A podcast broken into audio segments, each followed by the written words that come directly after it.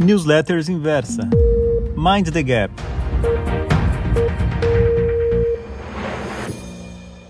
Olá, leitor. Aqui é o Marink e na coluna Mind the Gap de hoje eu escolhi como título I Am No Insider. Não estou aqui me referindo ao uso de informações privilegiadas. Essa é uma atividade ilegal e não é o tema de discussão aqui, mas sim a busca por informações que podem conferir uma certa vantagem competitiva. Esse processo é algo que é praticado por muitos participantes no mercado, pessoas físicas, mas principalmente pessoas jurídicas, investidores institucionais que dedicam bastante tempo e recursos na busca dessas informações.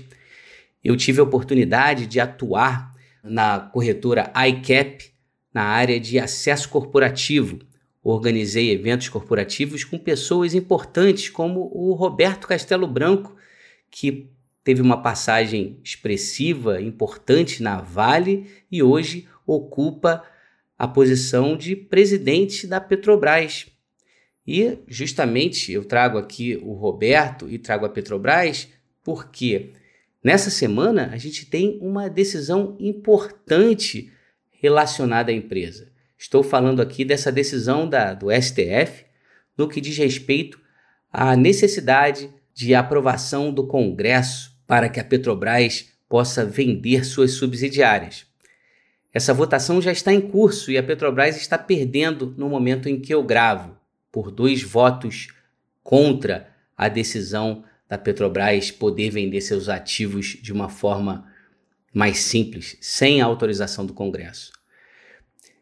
Uma decisão favorável à Petrobras resultaria numa geração de caixa mais rápido para a empresa, resultaria em na empresa poder sair ou reduzir sua participação no mercado de refino, encerrando aí um monopólio nessa área que é um tanto problemática, que vem, que até culminou num acordo entre a Petrobras e o CAD para que a empresa venda seus ativos. Então, uma decisão favorável à Petrobras seria bom para a empresa, mas também bom para o Brasil. Mas mesmo que é, a empresa perca nesse processo e que seja necessária a aprovação do Congresso, não quer dizer que a empresa não possa vir a vender seus ativos, mas pode se tornar um processo um pouco mais complexo, mais lento, com um impacto né, naturalmente no preço das ações. Por isso, a busca por essa informação é algo importante. Contudo, eu argumento aqui nessa coluna que eu, como trader de ações da Petrobras, e opções, eu opto por atuar de uma forma reativa. Não que eu não esteja nem aí para o que vai ser decidido. Muito pelo contrário, eu venho dedicando tempo estudando o assunto para saber como reagir. Mas o, o argumento que eu faço aqui é que muitas vezes pode ser mais interessante que a gente espere pelo, pela decisão e veja assim qual é a reação do mercado. Isso não só se refere a essa decisão, mas se refere também a outros eventos corporativos, como divulgação do resultado trimestral ou outras informações. Mas por que eu faço essa argumentação?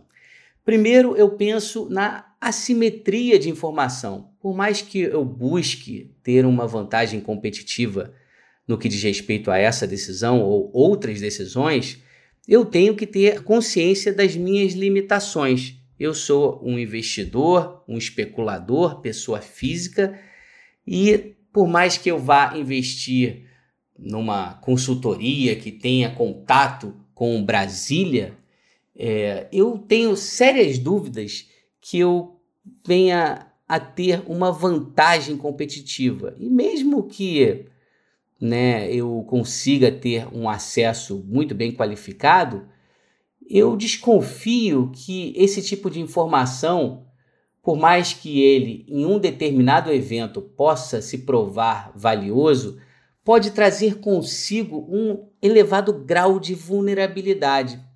Deixa eu explicar isso melhor. O Nassim Taleb, no seu livro A Cama de Procrusto, ele tem diversos aforismos, né? diversas máximas de mercado, não só de mercado, mas para a vida também. Mas um que eu mais gosto é um que diz que, uh, em inglês diz que a, a good education makes the wise slightly wiser, but the fool vastly more dangerous. Deixa eu traduzir aqui e vou substituir a busca por uma educação qualificada por a busca pela informação pode deixar o sábio um pouco mais sábio, mas deixar o tolo extremamente perigoso. Eu gosto muito desse aforismo, dessa máxima, porque é uma realidade e tem muito a ver com o que eu estou buscando transmitir aqui nesse áudio. A busca pela informação, mesmo que você tenha uma informação boa, isso pode te dar uma, um excesso de confiança que pode fazer com que você viole regras básicas de mercado associado a tamanho da operação. Né? Afinal, se você tem uma convicção, pô, vamos com tudo, né? Vamos dar um all-in numa operação, né? E isso é perigoso. Aqueles que estudam o mercado e que viram, por exemplo, a situação do que ocorreu lá em 1999, quando o Brasil desvalorizou sua moeda, sabe que Instituições como o Banco Marca, do Salvatore Cacciola, e o Banco Fonte Sindan, esses bancos sofreram muito justamente pelo, talvez, aqui, alegações aqui são um tanto controverso, mas alegações do uso de informações privilegiadas. Bastou uma mudança, algo que ocorre sempre no mercado, os mercados são, são seres aí complexos, e volúveis, e uma mudança né, é, drástica, uma ruptura, faz com que os insiders quebrem, né, porque afinal são os insiders aqueles que têm o maior nível de convicção a respeito de um determinado assunto. Então, é, voltando ao aforismo, a máxima do Taleb, né, se você for um tolo, essa informação pode ser extremamente perigosa, não só para você, mas para os seus familiares, ou se você está gerindo uma instituição, para os seus empregados. Além disso, a gente tem todo um processo assimétrico na divulgação de informações e muitas vezes os mercados eles antecipam de, a, a informação de forma que quando o evento, né, quando um evento corporativo é de fato, ele de fato chega ao público, muitas vezes a reação do mercado é contra-intuitiva. Sendo assim, eu como trader, eu busco sempre olhar para diversos indicadores de mercado, não só o preço da ação, mas o volume negociado, mas mais importante para todos aqueles que me seguem aqui sabem que eu sou um cara de opções, um cara que tem na volatilidade implícita o seu principal indicador antecipando movimentos. Né? Então eu olho muito para a volatilidade implícita. E curiosamente, foi justamente esse indicador que, que esteve relacionado a, um, a uma busca por informação privilegiada que praticamente provocou um, um, um grande setback, é, uma grande disrupção negativa aí na minha carreira. Isso ocorreu lá em 2007, né, no momento em que a Petrobras divulgou a dimensão do poço, do primeiro poço, do primeiro grande poço da Petrobras no campo do pré-sal. Estou aqui me referindo à divulgação do tamanho do poço Tupi, que foi divulgado lá em novembro de 2007 e a Petrobras disse que o tamanho do poço era de 5 a 8 bilhões de barris, provocando uma alta expressiva na abertura das negociações da Petrobras PN, que subiu 7% na abertura e que em um determinado momento, naquele dia, foi atingir uma máxima de 13%. Ali naquele dia, eu que atuava junto com um determinado grupo numa mesa de operações em uma determinada corretora, nós operávamos né, relativamente grande para pessoas físicas. E, embora cada um tivesse a sua própria operação, a gente muitas vezes discutia. E ali a gente teve um processo muito, né, um processo que é classificado às vezes em inglês como groupthink, né, o efeito manada ou um efeito do grupo ali que de uma forma, né, é, de uma forma coesa acaba aceitando uma determinada premissa e essa premissa nos, nos deixou extremamente vulnerável e resultou em perdas expressivas em 2007 nesse dia que eu estou relatando aqui. De uma forma mais clara, o que ocorreu foi o seguinte: foi divulgado o tamanho da, da, da, do, do posto da Petrobras, a Petrobras abriu subindo, as opções estavam subindo bem, é, o mercado já vinha antecipando essa informação, a volatilidade implícita nos contratos de opção da Petrobras estavam elevados, ali por volta de 55%, 60%. Diante da revelação do tamanho do poço, e com a alta do preço da Petrobras, a volatilidade implícita ela começou a cair. Né? E nesse ponto que nessa busca pela informação, nós, esse grupo, eu e mais esse grupo de investidores, estávamos em contato com um trader importante do banco Morgan Stanley que nos disse: Poxa, agora a informação já foi divulgada, o mercado né, ele sobe no boato e realiza no fato.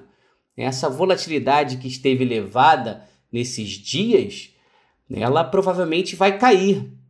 E a gente aceitou essa informação, ou pelo menos um aceitou e acabou influenciando o outro. Né? A gente aceitou essa informação de uma forma é, muito curiosa e, e drástica, porque de fato a gente aumentou as apostas na queda da volatilidade. A volatilidade de fato caiu de 65% para 45% num período aí de duas ou três horas e essa é uma queda bem expressiva, resultando aí tendo um impacto no resultado importante. Mas o que ocorreu no fim daquele dia, dado que foi um evento marcante não só no Brasil, mas um evento global com repercussão na CNBC, com a Dilma Rousseff fazendo um marketing incrível. A Dilma Rousseff é, era ministra da, de energia, de Minas e Energias na, na época é, foi um dia marcante que, no fim, culminou num corner no mercado de opções, de forma que o preço das opções disparou. A volatilidade, que num determinado momento estava em 65% e que havia caído para 45%, no fim do dia começou a subir de uma forma impressionante e atingiu níveis de 150%, pois não havia vendedores de opções. Foi um corner incrível que teve repercussões nos dias que nos dias subsequentes. Então, o que eu busco trazer aqui e argumentar é que é, muitas vezes a busca por uma informação que vá conferir uma certa vantagem competitiva, ela traz consigo uma assimetria não convidativa. Porque, por mais que você possa ter sucesso no uso dessa informação que você está saindo em busca em um determinado evento, esse sucesso pode te levar a um nível de confiança excessivo que vai fazer com que você replique os seus esforços de busca por informações mesmo que não seja privilegiada do ponto de vista da legalidade, mesmo que seja um processo legal, ela pode se tornar problemática. Por quê? Porque você, se você está na posição que eu ocupo, uma, uma posição bem limitada em termos de acesso à informação, você pode acabar se tornando um trader indisciplinado e indisciplinado no que diz respeito ao tamanho da operação. E o tamanho da operação é muito importante. É muito importante, porque no mercado a gente está sempre né, nessa busca. É um processo de tentativa e erro. Naturalmente você quer acertar mais do que errar, mas é um processo que certamente envolve erros. E tudo que você quer evitar no mercado é a ruína. Erros não podem te quebrar. E, como eu busquei argumentar aqui, a busca por informação privilegiada, por mais que legal, é uma que te deixa muito vulnerável. Perfeito? Eu fico por aqui. Até a próxima edição. Um forte abraço a todos.